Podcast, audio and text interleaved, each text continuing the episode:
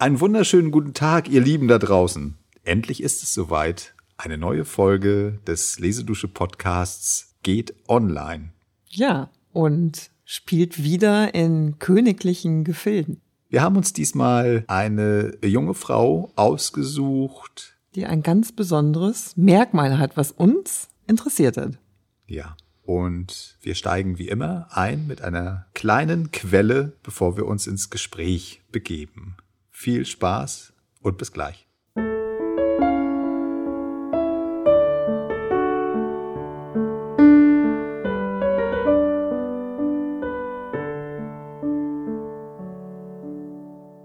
Sie können sich nicht vorstellen, wie sehr glücklich mich das Buch macht.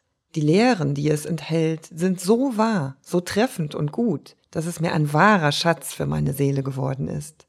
Meine Seele wünscht außerordentlich sich zu bilden und sich nützliche Kenntnisse der Menschen, des Geistes der vergangenen Welten zu sammeln.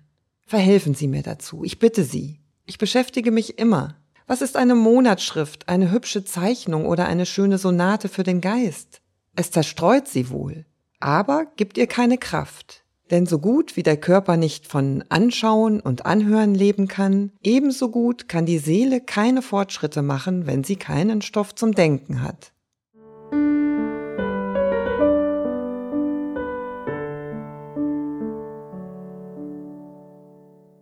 Da sind wir wieder zurück.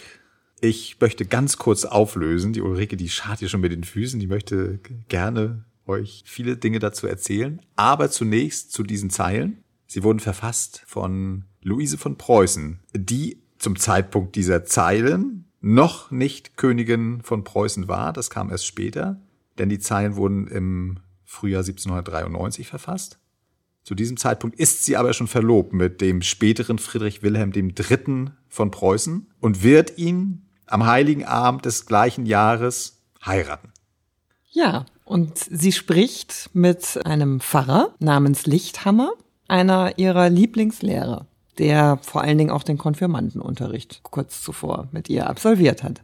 Ja, und wir haben diese Textstelle ausgesucht, weil uns an Luise eine besondere Eigenschaft interessiert hat, nämlich ihr Verhältnis zum Lesen, zu Lektüre, zu Büchern ja, da warst du ja auch auf die Spur gekommen, dass von einer größeren, umfangreicheren Bibliothek der Königin die Rede war. Und das war ja gleichzeitig der Blitzgedanke, der uns hierher geführt hat, ne? So ist es. Ich habe im Fernsehen eine tolle Dokumentation gesehen über vier preußische Königinnen. Das Ganze begann mit Luise und dort wurde gezeigt, dass im Schloss Paretz, das es noch gibt heute, das auch noch gut erhalten ist, noch ein Teil ihrer Bibliothek existiert. Das wurde auch so schön gezeigt diese Bücherschrank ist das, muss man sich vorstellen. Das könnt ihr auch im Netz euch angucken. Das findet ihr bei Schloss Paretz. Und das hat mich interessiert und dann habe ich mal einfach hingeschrieben an die Verwaltung dort mhm. und habe sehr nette Auskünfte bekommen von Sabine Hahn, die als Bibliothekarin in der Stiftung Preußischer Schlösser und Gärten arbeitet. Und die hat sehr interessante Infos uns geschickt. Auch ein Aufsatz des früheren Bibliothekars, der noch mal ein bisschen interessante Zusatzinfos zu Luises Lektüre festgehalten hat. Mhm.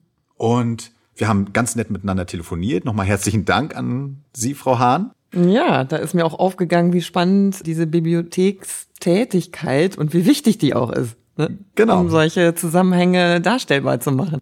Und wir haben zusätzlich die Möglichkeit gehabt, in dem Katalog der online verfügbar ist, einfach mal ein bisschen zu schnökern, so ein bisschen zu gucken, um ein Gefühl dafür zu bekommen, was hat diese junge Frau denn so im Regal stehen gehabt.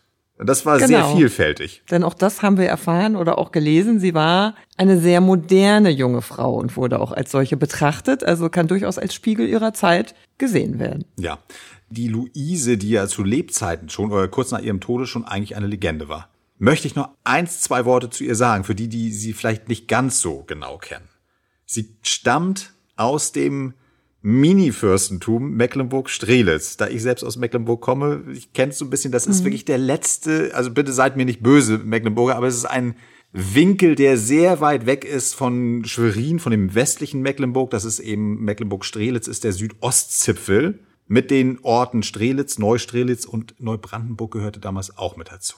Es grenzt an Brandenburg, insofern gab es durchaus Verbindungen zu Preußen. Und der regierende Fürst hatte vier Töchter, die, ihr wisst es ja, wir haben es oft genug gehabt, leider. Kinder starben leider schon sehr früh. Die Kinder, die überlebt haben in dieser Familie, waren vier Töchter, also vier Schwestern und ein Sohn. Diese vier Schwestern. Der sehr wichtig war in dem ganzen Geflecht. Der Sohn war der Jüngste. Das sehr war so, beliebt bei allen Schwestern. Genau. Und die vier haben sich auch gern das Kleeblatt genannt. Und Luise war mittendrin. Nicht die Jüngste, nicht die Älteste, irgendwie mittendrin. Ist 1776 geboren. Das heißt, sie war 17 Jahre alt, als sie diese Zeilen schrieb, die wir eben gehört haben, und auch als sie heiratete. Bildungshunger und auch frisch verliebt. Auch das muss man sagen. Die Hand, die ihr geschenkt wurde oder mhm. versprochen wurde, hat sie brennend interessiert.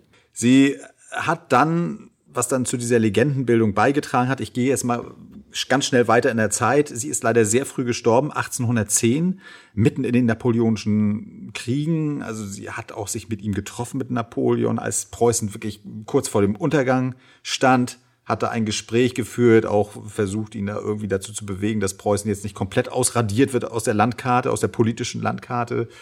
Und ist dann eben durch diesen frühen Tod eben auch sehr schnell glorifiziert worden, auch sowohl als Nationalheldin als auch als, als gute Mutter. Alle diese Eigenschaften äh, hat man ihr gegeben. Heute ist es etwas anders. Da hat man in neueren Biografien eher geschaut, ja, wie hat sie es als Frau dann äh, in ihrer Zeit im Vergleich mit, mit anderen Frauen, wie war sie so, war sie fortschrittlich oder eher rückständig, hat sie ihr eigenes Leben führen können oder war sie total angepasst? Und das bewog uns eben auch dazu, einfach mal zu gucken, ja, was hat das Lesen ausgemacht, um ihr Leben zu gestalten? Ja, oder kann man da auch Rückschlüsse ziehen zum Teil? Ja, genau, ganz genau. Ja, die Heirat selbst, muss man sagen, war wohl eine Liebesheirat. Und die beiden hatten zeitlebens, also solange sie lebte, eben ein sehr, sehr gutes, nettes Verhältnis. Mhm. Es ist nicht so gewesen wie die anderen Herrscher, die wir hatten, die da sehr schlecht mit ihren Frauen umgingen. Ich erinnere an die arme Sophie von Hannover oder Lieselotte, ganz zu schweigen von Lieselotte. Also das war wohl wirklich ein Liebesverhältnis. Mhm. Und die beiden haben sich auch Bücher untereinander ausgeliehen. Er hatte auch seine Bibliothek und sich gegenseitig vorgelesen.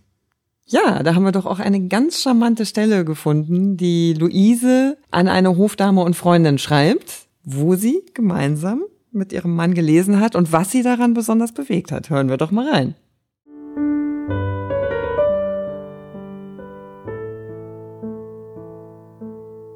Denken Sie sich, als ich abends von Ihrer Wohnung zurückkam, las ich meinem Mann von den vier Jahreszeiten der Liebe vor. Beim Lesen unterbrach er mich und machte die für mich so wichtige und wohltuende Bemerkung, dass Jean-Paul zu schnell über den Sommer der Liebe hinweggegangen sei. Als ich geendet hatte, sah ich, dass er gerührt war, und an seinem Halse weinte ich Tränen der Freude und Dankbarkeit, dass unsere Herzen so ähnlich denen waren, die Jean-Paul beschrieb. Und ich war den ganzen Abend glücklich. Warum ist das nicht immer so?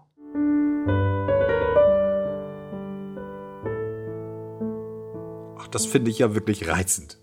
Für alle, die es nicht wissen, also diese Schrift von Jean-Paul, das ist erschienen in einem anderen, also in einem größeren Rahmen. Da hat er relativ kurz versucht, die Liebe zwischen Mann und Frau in vier Jahreszeiten einzuteilen. Den Frühling, das ist also dieses Kennenlernen. Der Sommer, um den es hier geht, der endet mit der Hochzeit bei ihm. Und ich mhm. glaube, genau das meint der Friedrich Wilhelm, das ist ihm zu kurz. Genau. Er empfindet den Sommer halt auch nach der Hochzeit. Der geht noch. länger, der kann länger gehen. Das ist der Kritikpunkt. Und dann gibt's noch Herbst und Winter, aber das haben wir uns nochmal angeguckt. Das ist also sehr, wirklich sehr interessant, wie sie auch darüber diskutieren. Denn wir dürfen das ja nicht vergessen. Das ist ja gerade auch in Preußen alles sehr statisch gewesen, sehr starr. Die Rollen, Mann und Frau, dann noch dieser militärische Aspekt. Ne, wir sind ja kurz nach dem alten Fritz in Preußen, der dieses ja. ganze Land komplett auf Militär und Krieg gepolt hat. Männliche Atmosphäre dort überall, männliche Dominanz. Ja, und dann noch Königspaar. Also da sind ja auch schon äh, sehr viele Rollendefinitionen drin enthalten. Ja. Und da waren sie sehr modern. Also sie haben sich auch als erste geduzt offiziell. Sie hatten gemeinsames Schlafzimmer. Sie haben sich selbst der Kindererziehung gewidmet. Und wir haben ja auch in der Bibliothek von Luise sogar Stillbücher in ja, dem Katalog ja, entdeckt? Da, genau, steigen wir doch mal direkt mal ein in die Bibliothek. Wir haben da ja so ein bisschen recherchiert. tatsächlich ein Buch gefunden über das Selbststillen für und wieder, eine Art Ratgeber zu dieser frühen Zeit, was ja schon mal sehr überraschend ist, weil das ja schon sehr intim ist. Und dass eine Königin sich das selbst kauft, ist, finde ich schon sehr weitgehend. Mhm. Des Weiteren haben wir gefunden wunderschöne Kinderbücher, auch Kindererziehungsratgeber. Das mhm. hat sie auch bei sich stehen gehabt. Auf der anderen Seite nicht nur das Nützliche, sondern auch natürlich so, was wir heute sagen, so diese Unterhaltung. Die klassische Unterhaltung, französische Romane. Sie hat das Französische wohl natürlich durch die Erziehung beherrscht. Mhm. Sonst hätte sie sich wahrscheinlich auch nicht mit Napoleon nicht, nicht eine Stunde unterhalten ja. können hat aber dann auch wohl, das haben wir in diesen Aufzeichnungen des Bibliothekars gefunden, auch durchaus Shakespeare oder auch andere englische Bücher auch in der Originalsprache. Im Original lesen, ne? Gelesen, ja. Ja, und ein besonderes Fable hatte sie für den, von dem wir eben gehört haben, den Jean Paul. Mhm. Also der hat ihr aufgrund seiner Art und Weise, wie er schrieb, besonders gefallen. Also das, das taucht auch häufiger in ihrem Leben auf. Sie hat, glaube ich, viel nach einer Leichtigkeit gesucht im mhm. Leben. Da, da, kommen wir bestimmt noch mal drauf zurück mhm. später, da bin ich mir ganz sicher. Und die hat sie in der Literatur von Jean Paul geliebt. Der hat in seinem großen Buch, dem Titan, im Vorwort auf das Kleeblatt die vier Schwestern Bezug genommen und hat ihnen das gewidmet, was natürlich schon was ganz Besonderes ist. Sie haben ihn kennengelernt 1799 und ja, da haben wir auch noch eine kleine Textstelle. Wo sich die Luise artig bedankt. Hören wir mal rein.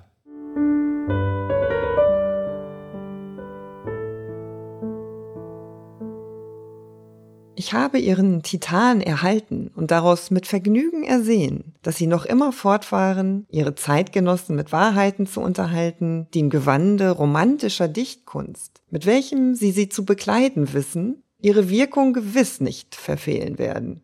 Ihr Zweck, die Menschheit von mancher trüben Wolke zu befreien, ist zu schön, als dass sie ihn nicht erreichen sollten, und es wird mir daher auch eine Freude sein, sie während ihres Hierseins zu sehen und ihnen zu zeigen, wie sehr ich bin, ihre wohl affektionierte Luise.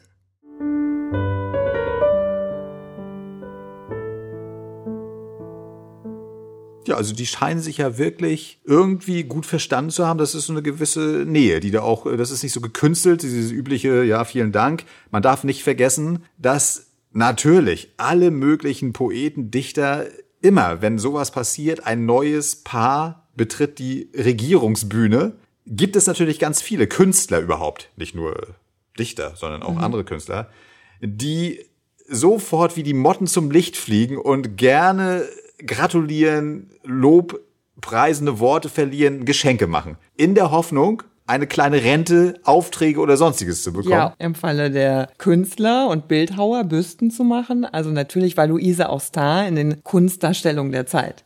Ja, genau. Du spielst da ein bisschen drauf an, auf diese damals fast schon skandalöse Skulptur von äh, Gottfried Schadow. Also eine wunderschöne, sehr lebensechte Darstellung von Luise und ihrer Schwester Friederike. Die ja gemeinsam verheiratet wurden. Äh, nicht miteinander, aber parallel sozusagen. Der hat sie da sehr schön porträtiert, aber skandalös in folgender Hinsicht, dass diese Kleider, die die beiden tragen, hauchdünn, also selbst im Marmor, äh, kommen sie einem hauchdünn vor, so dass man sie eigentlich nackt vor sich stehen sieht. Und die beiden sind sehr ungezwungen. Das ist nicht so, so dem zeremoniell entsprechende Posen, mhm. sondern sehr natürlich stehen. Die beiden haben sich so ein bisschen ja. umschlungen, stehen da in diesen hauchdünnen Kleidern und da gab es wohl ziemlichen Ärger. Auch unser lieber Friedrich Wilhelm war jetzt nicht gerade begeistert davon, aber es hat auf jeden Fall einen Trend verstärkt.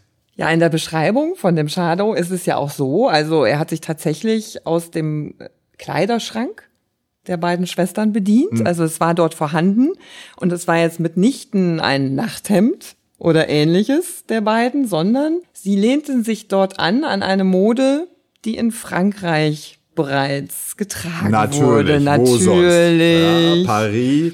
Man Wo nannte sonst? es auch die Nacktmode was das ganz gut unterschreibt, was du gerade beschrieben hast, die tatsächlich erstaunlich frei war für die Zeit, auch in mhm. England schon sehr anstößig beschrieben wurde. Da mhm. kamen auch gleich Moralwächter auf den Plan. Ja. Und natürlich deswegen auch ihr Mann etwas skeptisch und sie wurde ja tatsächlich als Schönheit betrachtet. Nicht nur von den Herren, sondern auch von den Damen. Da habe ich übrigens eine ganz tolle Textstelle, die müssen wir jetzt gleich mal einspielen. Jemand, der ganz begeistert ist, ein Student, der sie zufällig gesehen hat, als sie durch die Lande gereist ist. Sie ist sehr, sehr viel gereist. Auch beim, beim Regierungsantritt müssen die immer die Rundreise machen durch die ganzen Territorien Preußens. Das war ja sehr weitläufig. Und aber auch zum Beispiel nach Weimar, nach Frankfurt zur Kaiserkrönung äh, gefahren. Und auf einer dieser Reisen sieht dieser junge Student sie und hören wir mal rein, wie er sie beschreibt.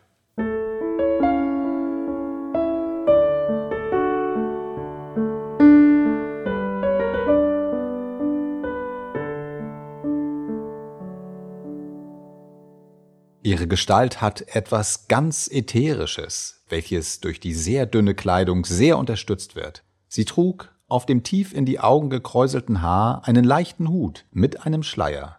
Oh, des schönen Weibes, der Königin. Hättest du sie nur gesehen, wie sie mit einem holden Blick alle Herzen fesselte.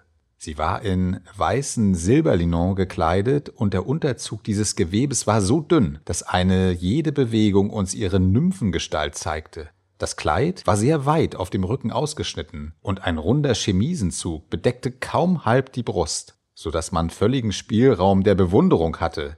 Einige Reihen Perlen wallten um ihren Hals. Das Haar war leicht aufgeschlagen, in seinen verschiedenen Puffs zitterten Steine und ein der Cynthia entliehener heller Mond schien der einzige Kopfputz zu sein.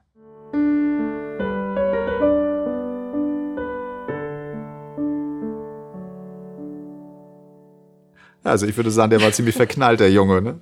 Ja, das ist wirklich sehr detailgenau auch beschrieben. Kann man wahrscheinlich fast eine Modeabbildung davon machen. Und ja, er hat sich da schockverliebt, würde ich sagen. Ne? Ja.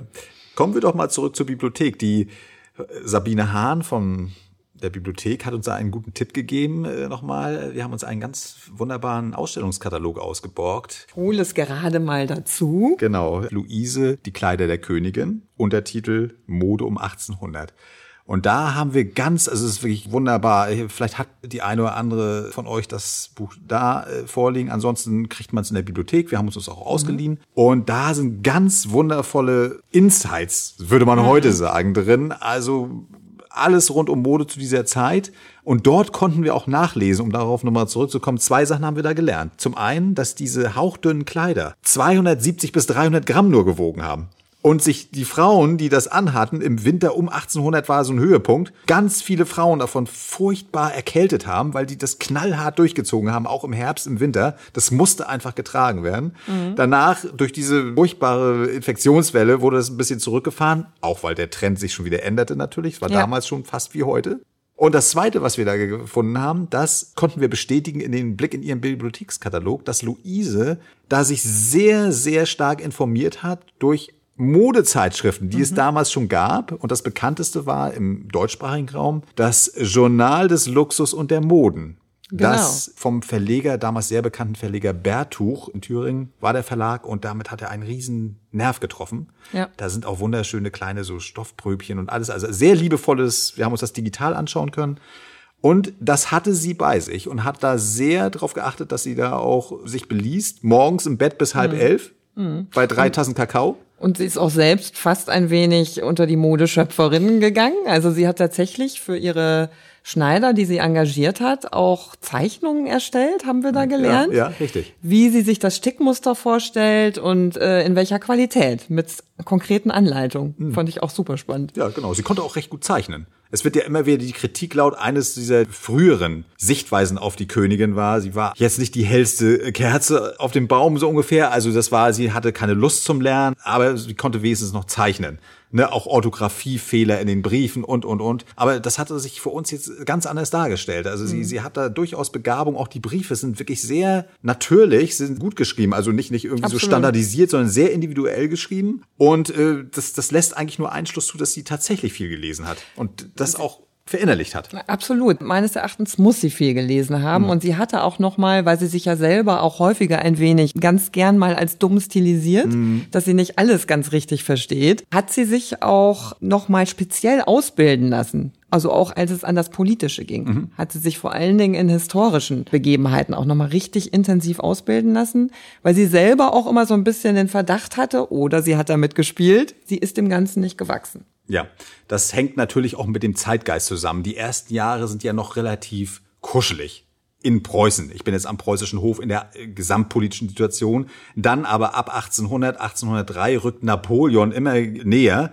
Das ist das Gespenst schlechthin für, für alle Adelshäuser. Alle haben Angst, dass sie die Nächsten sind, die dran sind. Und tatsächlich geht's ja dann 1805, 1806, 1807 der Krieg los. Preußen verliert das. Äh, keine Chance gegen diese moderne Militärmacht. Und das bringt eine sehr starke Politisierung mit sich. Überall dieser Nationalismus wird geboren und dem kann und will sie sich auch nicht entziehen. Und insofern, wie du sagst, kommt dieser Wille, sich mit Geschichte zu beschäftigen. Und das haben wir auch in der Bibliothek gefunden. Also auch da gibt es einen großen Anteil von Werken. Das sind einfache Lehrwerke, wo einfach nur Königshäuser, Listen, sowas beschrieben wird. Es sind natürlich auch die Werke Friedrichs des Großen, ja, des großen Staatsmannes, das, die sind da auch da, die es damals ja schon gab, die hat sie im Regal stehen und andere also von politischen Denkern. Mhm. Solche Werke sind dort vertreten. Und das zeigt ja auch, jetzt könnte man sagen, na gut, die hat sich das einfach nur ins Regal gestellt, aber wir wissen aus den Briefen, sie ist da wirklich hinterher. Wenn mhm. sie Tipps kriegt von ihren Hofdamen ja. oder auch von Ratgebern am Hofe, wenn ihr das empfohlen wird, dann ist sie hinterher, versucht die auch zu kriegen. Sie kauft die selber, das haben wir auch gelesen. Mhm. Und wie gesagt, es gibt offensichtlich einen regen Bücheraustausch mit dem Herrn Gemahl. Mit ihren Freundinnen und Hofdamen schreibt sie auch darüber, dass sie sich die Bücher gegenseitig mit Anmerkungen zukommen lassen. Mhm. Sie sagt dann, ja, für sie wäre das auch hilfreich, weil sie nicht vielleicht gleich auf das Wichtige stoßen würde. Hihi. Ja, ja. Aber äh, tatsächlich ist das natürlich auch eine schöne Vorstellung, dass sie das kreisen lassen, das ja. Buch, und jeder macht seine Anmerkungen, was er besonders fand. Also es ist ja ganz modern, fast schon wie so ein Lesezirkel, so ein bisschen. Ne? Kann man wirklich so sagen. Die Kann tauschen so sich sagen. da aus, die schreiben darüber. Da hatte sie vor allen Dingen auch mit der Caroline von Berg, um die mal namentlich zu nennen, die hat sie vor allen Dingen, da haben wir noch gar nicht von gesprochen, auf diesen Weimarer Kreis auch gebracht, äh, weil sie die auch alle persönlich kannte, mhm. also Schiller, Goethe und Herder. Und ja, da hatte ja unsere Luise auch einen Favoriten, ne? Ja, es ist tatsächlich Schiller. Sie erfreut sich daran, an seine wahrscheinlich auch dieser Lebensnähe, dieses Impulsive, was da hinkommt, dieses äh, und an seinen hohen Idealen, glaube ich. Die auch. hohen Ideale, aber auch so dieses Lebendige, glaube ich. Mhm. So, das ist ja sie selber, das haben wir immer festgestellt. Sie ist jemand im Gegensatz zu ihrem Mann, der eher zurückhaltend ist, sowohl zu Hause als auch in der Öffentlichkeit, geht sie nach vorne.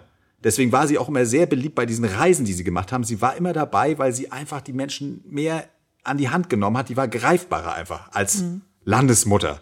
Königin der Herzen fast schon, ne? Also sehr modern. Ja. Und so passt natürlich der Schiller in seiner Lebendigkeit, Impulsivität da auch besser zu. Ja, und vielleicht auch, weil er ja noch ein Interesse hatte, durchaus sich von Weimar nach Berlin zu entwickeln und ja auch häufiger eingeladen wurde. Er war eingeladen. Sie haben da wirklich auch Zeitzeugen übermittelt, dass sie sich sehr gut verstanden haben.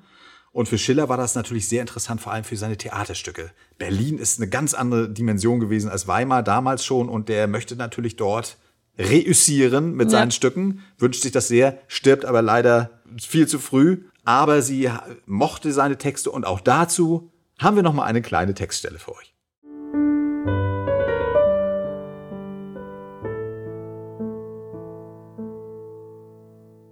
Den zweiten Band der Gedichte Schillers genieße ich seit Beginn dieses Monats. Es sind göttliche Sachen darin, aber sie lassen mich nicht den ersten Band vergessen, in welchem sich die Ideale befinden. So willst du treulos von mir scheiden und so weiter.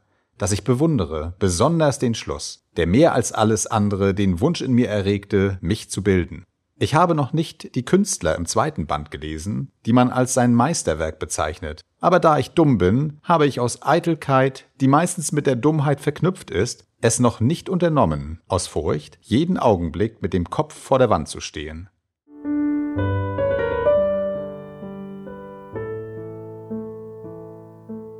Und ich finde, das ist ein ganz schönes Finish. Ich glaube, wir haben alle Facetten ausgeleuchtet ihrer Bibliothek und was diese Bücher für sie bedeutet haben. Oder was meinst du, haben wir irgendwas vergessen?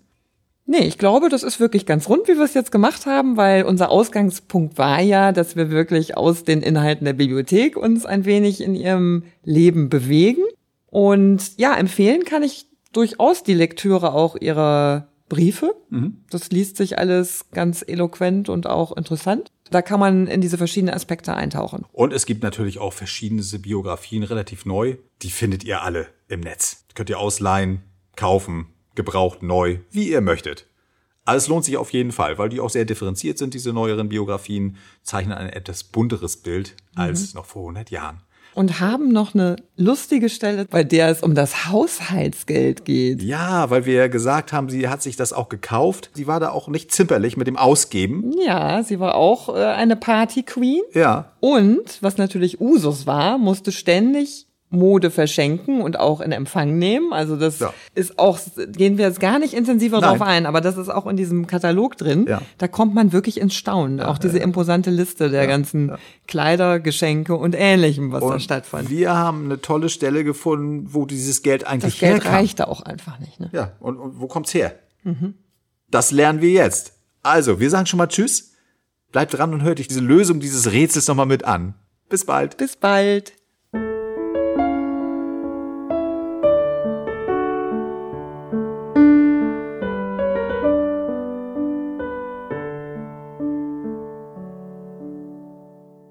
Die erste Königin von Preußen bekam Nadelgelder, 12.000 Taler. Dieses bekommt die jetzt Regierende auch. Alle Gehalte von jedem Diener sind seit der Zeit erhöht worden. Nur die Nadelgelder der Königin nicht. Dazu mal waren 12.000 Reichstaler viel. Jetzt ist wenig, sehr wenig. Alles ist teurer.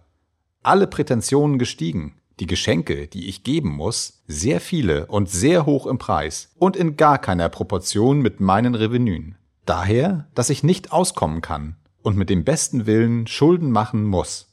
Ich komme also nun tiefer und tiefer ins Verderben, wenn deine freundschaftliche Hand mich nicht herauszieht.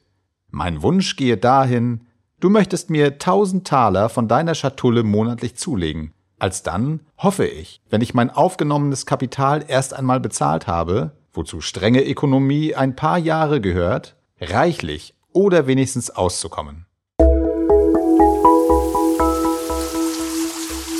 Lesedusche. Entdecke die wohltuende Wirkung des Lauschens.